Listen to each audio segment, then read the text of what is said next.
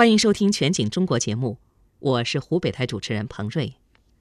二零一二年九月，南水北调中线工程丹江口库区移民搬迁全面完成，这是继三峡工程之后中国最大的水库移民工程。南水北调就是把中国长江流域丰盈的水资源抽调一部分送到华北和中国西北地区。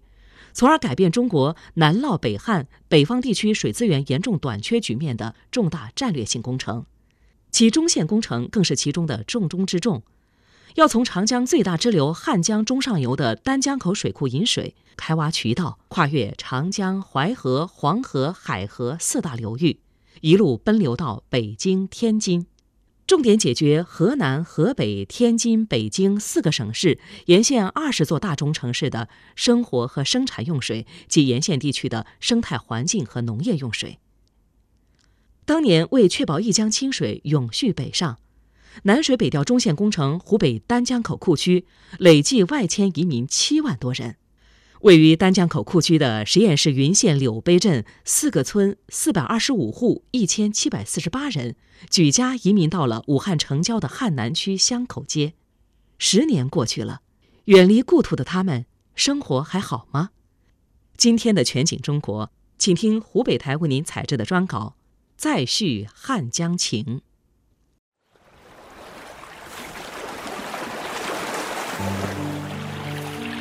独走汉江边，回内立故头。心虽无怨斗之愁，更惜清河游。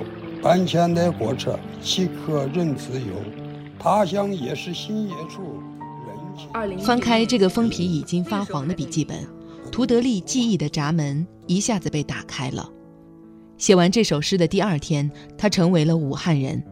那是二零一零年九月二十六日。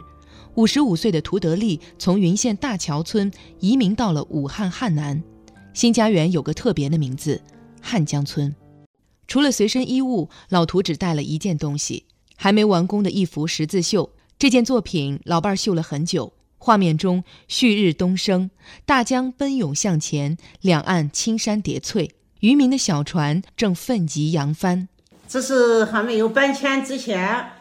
我去买，上边修了三分之二，下来修了三分之一，嗯，挂客厅里了。哎，对，对水我们是很有感情的，对水很有感情。你看到它会想起故乡的模样吗？如果我会会画画的话，我能把汉江，把我家乡的模样都还画下来。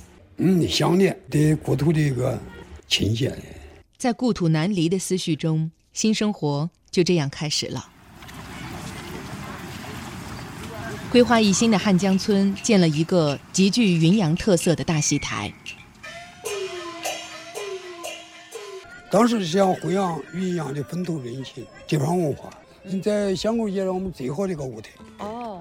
这个彩船。彩船。哎，呃，猪八戒。嗯。打打腰鼓。嗯。板口舞，双塔社区桥口的都来跑来看，都来。在外人看来。这个大戏台是汉江村和周边村落最大的不同，但在村民眼里，村子里那些用实验地名命名的小路，做成雕塑立在路边的水车、米队，还有随处能听见的乡音，都在无声诉说着他们的故乡在五百公里外的云阳。我们那个在云阳的时候呢，是一天只吃一顿米饭，以面食为主的。嗯，在这下面是一天三顿米饭。有些与生俱来的生活习惯已经烙进了血脉里，再也抹不去。我们这城里面老百姓都是早上四五点钟就下地了，哦，七八点钟，八点钟一过，一热就回来了。他们这里是八点钟下地，十一二点钟回来。但有些改变却不得不适应。与山区云阳不同，汉南因地处江汉平原，农业生产以种菜和水产养殖为主。人均两亩地怎么用，种什么，养什么？刚搬来时，村里人挺茫然。村集体曾经牵头将大部分田地流转给了一家农业合作社种菜，但合同还没到期，企业垮了。村里有个两千平方米的厂房，当年规划时希望能够引进小型加工厂，帮助村民实现家门口就业，可过程一波三折。村两委委员武辉利对这个过程印象深刻。最开始引进进来的是一个以汽车零部件打磨为主的加工厂，挣不了多少钱。然后又引进进来了苏泊尔手柄加工厂，产量上不去，后来就没再继续经营下去了。也有很快就找到发展方向的人，他们成为了大家眼中的英雄。王强，我觉得是移民下来以后最成功的一个融入，开了个拉鱼的车。他开始做起来了啦。鱼整体规格还可以，就是质量上面也没得问题。四十三岁的王强个头不高，身材壮实，因为总在外头跑车，约他采访是件挺不容易的事儿。这天见面约在十点，一大早王强还跑了一趟仙桃，进账一千块。因为我们一年基本上三百天在外边，我早上五点多就起来了，我就跑到仙桃去称呼七十万斤鱼要出。在实验时。王强的工作是将东风的大卡车送到全国各地。移民后，原来的工作没法干了。不过见多识广的他，很快发现了汉江村得天独厚的优势。它这位置是省会城市，我们这个位置是个特种水产养殖区，水产优势啊。嗯从这里一直到五湖，到洪湖，到荆州。所以你服务的是仙桃到到天门，全是养鱼的。王强联合几位乡亲合伙养起了鳝鱼，挖到了第一桶金。我们是整个巷口街这边啊，第一批把鳝鱼拖到上海去卖的人，就是我带的队的，比本地这里一斤贵将近十块。我们一车鳝鱼一万斤，当将近比他们多卖十万块钱。几年摸索下来，他找到了一套最适合自己的模式：水产运输加批发。我们五月份到六月份这两个月，我们拖那个鱼苗从广东拖回来，我们一个月可以拖十五趟。我冬天里做鱼苗子，做这个花鲢苗子往湖里面送，随随便便搞个十几二十万我。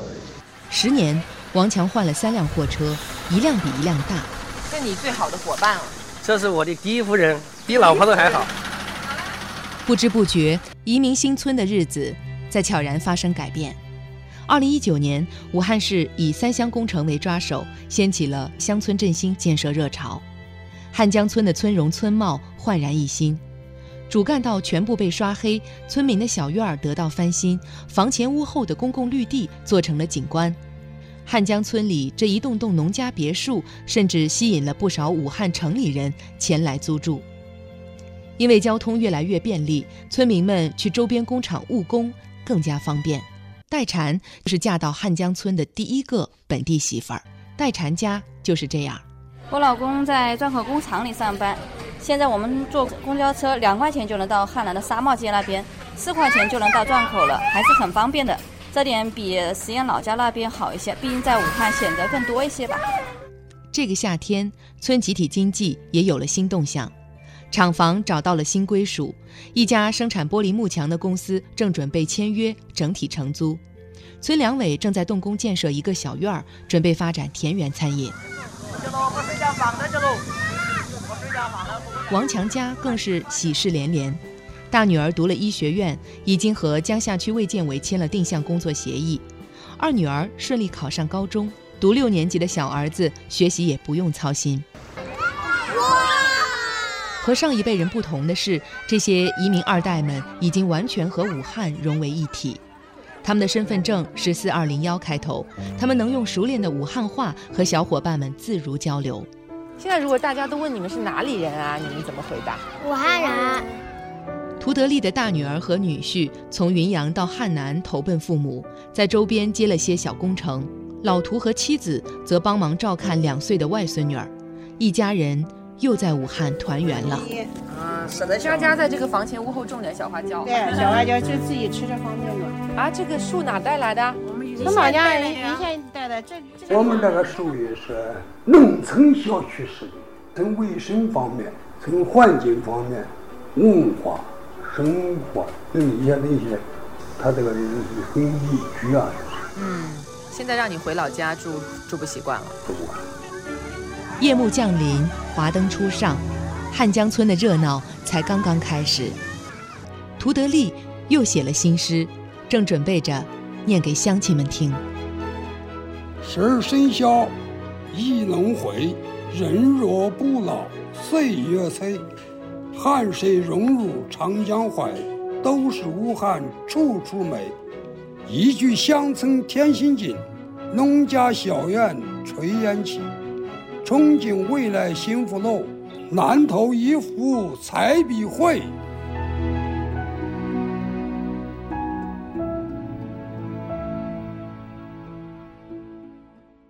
您刚刚听到的是湖北台为您采制的专稿《再续汉江情》，记者柳芳、沈雅洁、赵文华、王宇，编辑何斌。再见。